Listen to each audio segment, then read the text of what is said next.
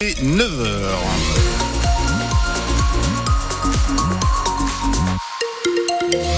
Grisaille et pluie euh, prévues aujourd'hui avec des températures ne dépassant pas les 14 degrés.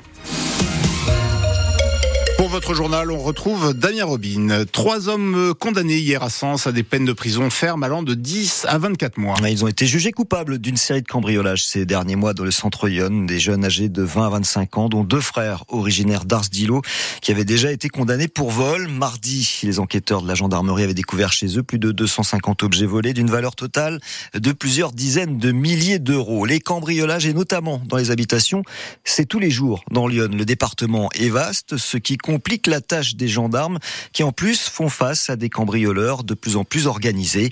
Le colonel Nani, responsable du groupement de gendarmerie de Lyon, était notre invité ce matin. C'est un, travail déjà de longue haleine, hein, parce que les, les cambriolages sont finalement la délinquance la plus difficile à travailler, parce que euh, les délinquants euh, commencent à être vraiment rompus à l'exercice.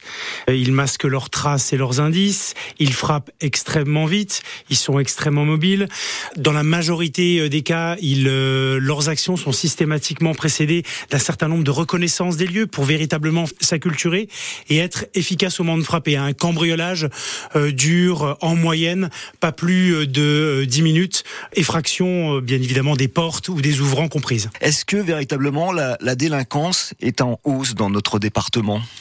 Sur les crimes et délits, on a véritablement sur l'année 2023 une stabilité et une stabilisation de la délinquance. Donc j'entends ces crimes et, et ces délits euh, qui frappent les biens, mais qui frappent également les personnes. Le colonel Nani, responsable du groupement de gendarmerie de Lyon, était l'invité de France Bleu au ce matin. Entretien à réécouter sur notre site internet. Si c'est compliqué avec les départs en vacances à la SNCF, avec la grève des contrôleurs et seulement un TGV sur deux qui circulent, euh, prudence pour ceux qui prennent la route aujourd'hui. Bison Futé hisse son drapeau orange dans le quart nord-est du pays dans le sens des départs en vacances. Ce sera rouge demain et des difficultés sont attendues aujourd'hui et demain sur la 6 notamment en Bourgogne. Le vote du budget 2024 au menu du conseil départemental de Lyon aujourd'hui. Les élus doivent valider des dépenses de fonctionnement qui approchent les 400 millions d'euros dont 71 millions seront consacrés au volet de la protection de l'enfance. Lyon est particulièrement concerné.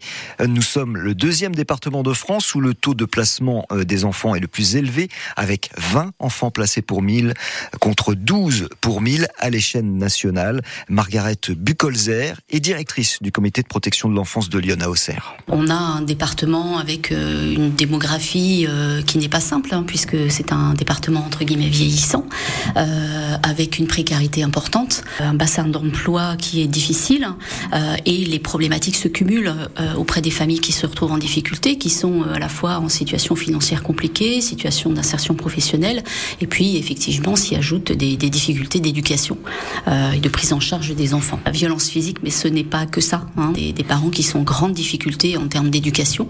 Pour autant, ils ne sont pas violents avec leurs enfants, mais ils ont besoin d'un accompagnement très soutenu, euh, éducatif bien sûr, mais avec euh, souvent des problématiques liées au logement, liées à l'insertion professionnelle, des problématiques familiales avec des conflits intrafamiliaux, beaucoup en fait de difficultés qui peuvent se surajouter. On n'est pas que dans euh, des violences physiques exercées sur les enfants, même si bien évidemment ça existe aussi. Et également au menu de ce conseil départemental aujourd'hui, le vote d'aide financière pour l'installation de professionnels de santé. La souscription pour rénover l'église d'Écoville-Sainte-Camille est relancée depuis le début de l'année. Oui, le clocher de l'église romane de Saint-Pierre et Saint-Paul tombe en ruine. Il faut dire qu'il n'y a pas eu de travaux depuis 1960 et la commune a besoin de 40 000 euros pour euh, l'aider à financer la rénovation du beffroi qui, habite, qui abrite les cloches.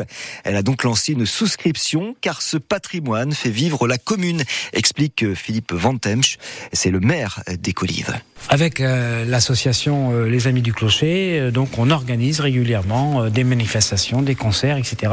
pour faire découvrir ce, monument qui a quand même un cachet bien, particulier. On est un petit village du sud de l'Auxerrois, on ne peut briller qu'avec ce que l'on a. Donc on a des beaux monuments de beaux paysages, une histoire importante du village avec euh, donc le site euh, gallo-romain. Donc il faut effectivement euh, faire nous faire connaître à travers ces aspects-là. Donc on organise beaucoup de choses sur culturelles sur la commune et puis on valorise notre patrimoine le plus possible. Et sachez qu'il manque 7000 euros à la cagnotte pour débuter les travaux du clocher des Colives Sainte-Camille. Vous pouvez participer en vous rendant sur le site internet de la Fondation du patrimoine. En football, ce n'est pas une surprise. Kylian Mbappé a annoncé aux du PSG son intention de quitter le club à l'issue de la saison. Depuis son arrivée en provenance de Monaco en 2017, le joueur a disputé 290 matchs avec Paris pour 243 buts à 25 ans. Il est le meilleur buteur de l'histoire du club de la capitale et avec ce départ, eh bien le PSG va pouvoir souffler puisqu'il va économiser 200 millions par saison.